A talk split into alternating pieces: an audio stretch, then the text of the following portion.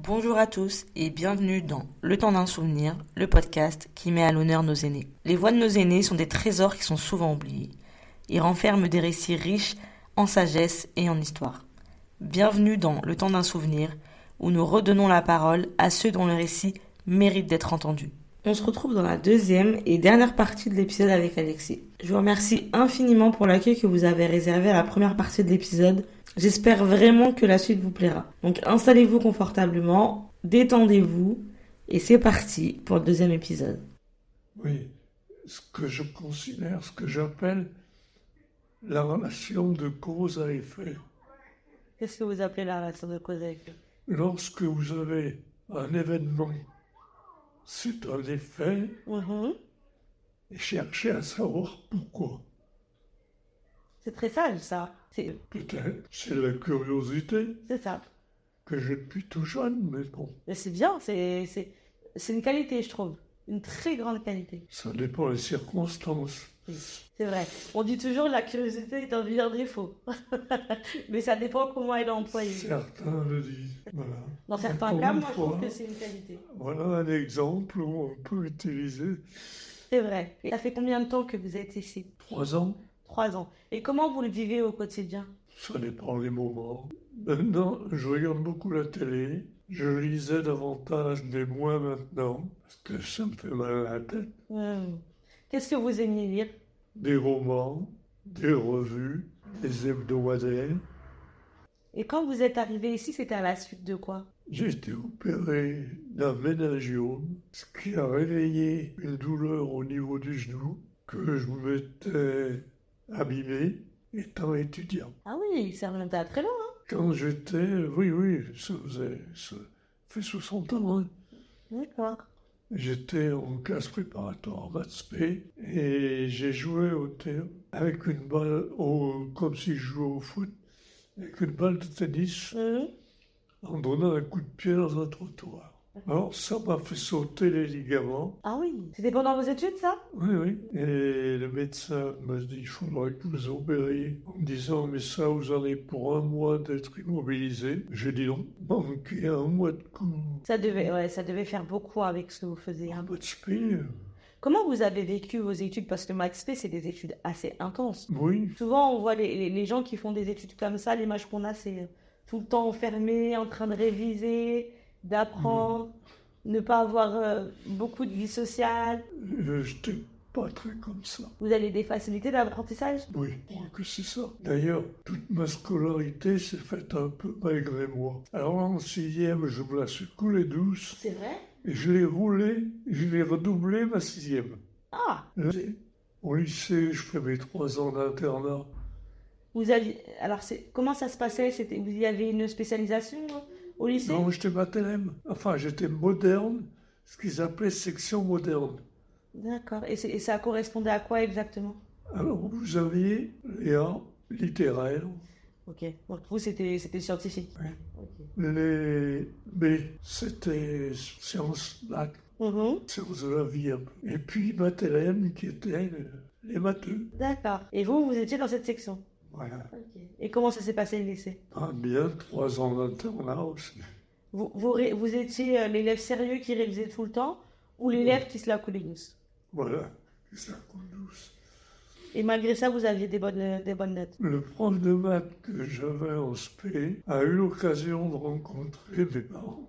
D'accord. Elle m'avait dit, bah, il a les capacités pour, et il travaille pas assez.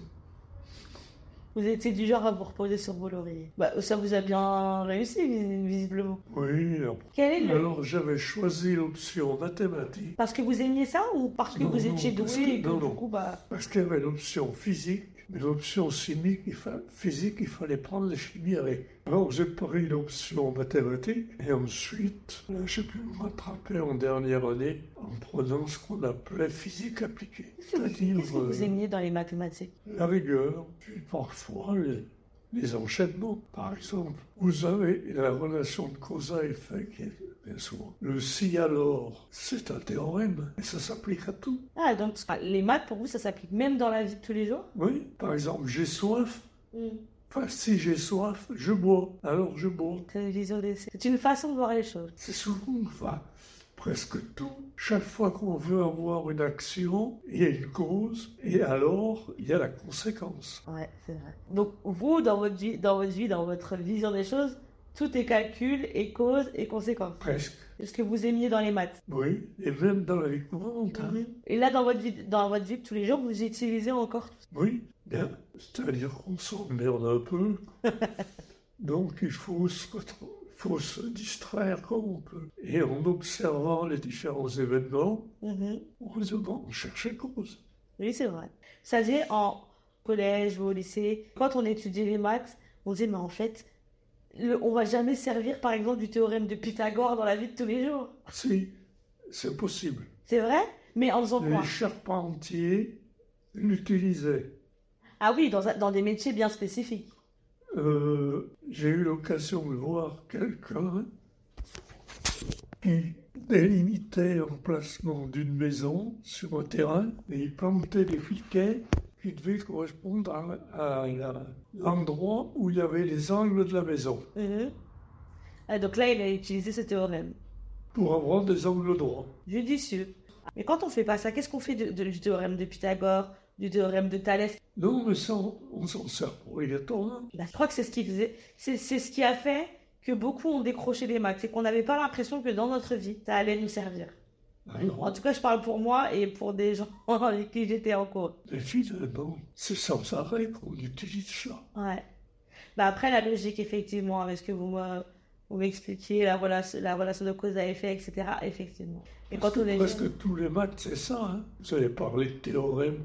Il y a bien si j'étais l'hypothèse, alors j'étais la conséquence. C'est vrai, c'est vrai. Mais quand on est jeune, c'est dur hein, de, de, de, de, de, de- de se... On a, on a du mal à, se- à se présenter les choses. de à- cette Ah, et façon. à se projeter, à se dire que ça va nous servir dans notre vie euh, quotidienne. C'est Pour les tendances à servir, Oui, j'aime, ça me plaît, vous vous aimez en tout cas. ça me plaît. C'est quoi le plus beau souvenir euh, que vous avez dans votre carrière? Parce que j'ai, je- quand vous me parlez de votre métier, de ce que vous avez fait, quand vous me parlez des maths, je vois vos yeux qui brillent, je vois que vous êtes, un- vous êtes un passionné. Qu'est-ce que, quel est votre Mais plus beau je crois que je vous l'ai déjà raconté. souvenir C'était quoi? Donc, euh, un accrochage avec un lien. Effectivement, oui. Mais ça, c'était le- la fois où vous m'avez dit que c'était la fois où vous êtes mis en colère. Oui. Mais le plus beau souvenir que vous avez dans votre carrière, un accrochage, c'est pas forcément ce qu'on perd en, en beau souvenir. Quand euh, on est dans une classe, et on a le maximum qui réussissent. C'était votre, euh, votre satisfaction, votre... Alors je leur disais, c'était des classes où je faisais de la physique et ils considéraient ça comme une matière secondaire. Mm, Et je leur expliquais, la physique, tous les gens qui sont dans le même genre de classe ne veulent pas la savoir, surtout qu'on fait ça à un niveau très bas. Et quand vous passez votre examen, vous le ratez, donc vous avez une note lamentable. Mm. Alors que si vous faites le minimum de travail, le correcteur, quand il va rencontrer votre copie, il va pas mettre une mauvaise note. C'est vrai, c'est vrai. Mais ça marchait, hein. En général, vous aviez des classes qui avaient un bon niveau, du coup. Vous arriviez à motiver les Bon troupes. niveau, bon niveau. Faut pas pousser, c'est ça? C'est rare, hein, un professeur qui arrive à motiver tout le monde. hein. C'est pas évident, hein. C'est un Faut don. qu'ils y faut que on se comporte pour qu'ils y voient leur intérêt. C'est ça. C'est ça. Mais ça, c'est, c'est, c'est, euh, c'est- ce genre de professeur, on s'en souvient toute notre vie. hein. Parce que tous ne l'ont pas. Vous aimeriez, là, si vous aviez une classe, ça vous, ça, des fois, ça vous manque d'enseigner? Non, Non. pas du tout. Et qu'est-ce que vous avez fait, du coup, après l'arrêt de, de, de votre métier? Voilà. En fait, Et qu'est-ce que vous faisiez pendant votre retraite? du jardinage, du bricolage, du bricolage, Vous aimiez bricoler? oui. Vous bricoliez quoi? de l'électricité, de la maçonnerie, enfin tout. C'est mon père qui faisait de ça aussi, bon. Et il vous a transmis ce savoir. Exactement. Vous avez voyagé un petit peu? Oui, Qu'est-ce que vous avez fait comme voyage? Cuba. Waouh, ça, c'est un beau voyage. J'ai fait l'Afrique du Nord, alors soit en touriste, soit en service militaire. Ah oui, oui, vous m'en vous m'en avez parlé, c'est vrai. Et qu'est-ce que, qu'est-ce que vous avez retenu de vos voyages? Parce que souvent, quand on, quand on découvre des autres cultures, c'est, c'est toujours hyper enrichissant. On a toujours un petit, on retient toujours une, une, une chose qui nous a marqué. Qu'est-ce que vous avez retenu de vos voyages? Parce que Cuba, c'est un sacré voyage quand même. Je veux dire, C'est la diversité. À Cuba Par exemple, Ouais. quand vous avez par exemple des anecdotes, puis moi, il y avait Fidel Castro.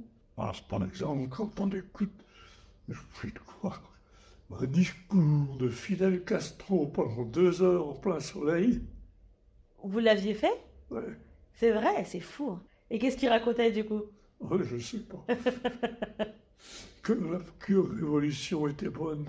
Mais comment vous vous êtes retrouvé à écouter un discours, un discours de Fidel Castro C'est Un Ah, incroyable. voyage organisé. hein.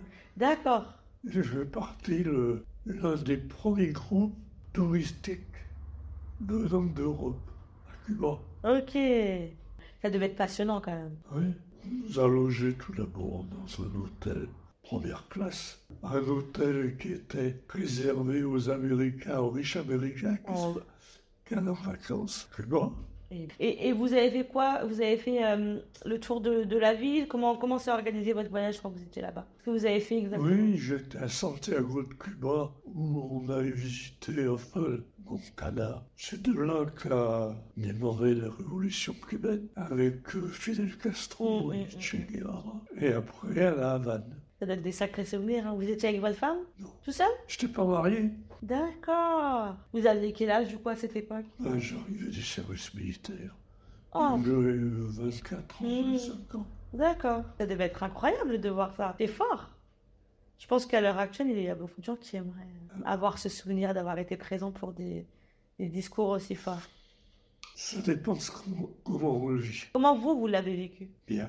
Mais il y en a qui s'emmerdaient. Et alors, il y avait un- un- quelque chose qui m'a frappé. Vous appelez Monsieur Balmain. C'est une marque, c'est une grande marque, Balmain. Oh, C'était parce qu'il est mort. Non, il est originaire de, du même pays que mes parents. D'accord. Ils sont maintenant décédés. Il y a un petit village de la Sorande, Saint-Sorlanda, au pied du col de la Trois-Fers. Ok. Mon sa mère était couturière et il s'est lancé dans, dans ce domaine. Bon, il a monté. Oui, pendant un moment, il était l'équivalent de Christian dehors. Bah, ça fonctionne encore bien, hein, malgré Oui, mais- euh, le décès. Il euh. est décédé il y a 15 ans, 20 ans. Mm, mm, mm, mm. Mais la marque continue de fonctionner. Oui, elle a été reprise par un anglais. Mais vous avez le même nom. Oui, oui, alors là, c'est dans le village, enfin, et dans toute la France, toute la région, il y a eu une épidémie de peste. Comme il y en a eu plusieurs. Oui, oui, oui. Mais à 1450, je crois, dans le village, les gens qui étaient à table étaient renvoyés dans les grottes, qui étaient dans une derrière, l'arrière d'une montagne qui s'appelle la Balme. Ok. Il en est revenu quelques-uns et il nous les a appelés Balmain. D'accord. Donc, c'est l'origine du nom. Et du coup, il y en a plusieurs. C'est ce qui fait qu'il y en a plus. Alors, Ah, ça peut ne pas être la même famille. Oui, oui, oui, oui, oui. Bon, en tout cas, Parce l'origine qu'à ce du nom, moment-là, c'était hein, voilà. Parce qu'à ce moment-là, le village avait plus de 1000 habitants. ça. Ouais. Avant la, avant l'épidémie. Oui. Bah, merci pour le point culture. Je dormirai moins bête ce soir. Bon, ben, vous savez, l'origine de ce je me suis intéressé à me raconter. Par exemple, il y a une famille au Rwanda, sur une famille, on les appelle les Bretons. Ouais. Ça n'a rien à voir avec la Bretagne. Il y a un ancêtre qui parlait, qui bégayait- bégayait, Ouais. et on le disait en patois, qui bretonnait. Et du coup, c'est devenu son nom de famille. Bon, en tout cas, je vous remercie pour les petites anecdotes. C'était sympa. Et c'est déjà la fin de mon échange avec Alexis. C'est vrai que c'était un échange qui était légèrement différent de ceux que j'ai pu avoir. Alexis était très discret sur sa vie personnelle. On sent que c'est quelqu'un qui s'est beaucoup épanoui à travers sa vie professionnelle et c'est super intéressant aussi d'avoir ses retours. Donc n'hésitez pas à me laisser un commentaire pour me dire ce que vous en avez pensé. Vos retours m'intéressent. Je vous souhaite une bonne journée ou une bonne soirée. Je ne sais pas à quel moment de la journée vous écouterez cet épisode. Mais en tout cas, on se retrouve très vite pour un nouvel échange inspirant.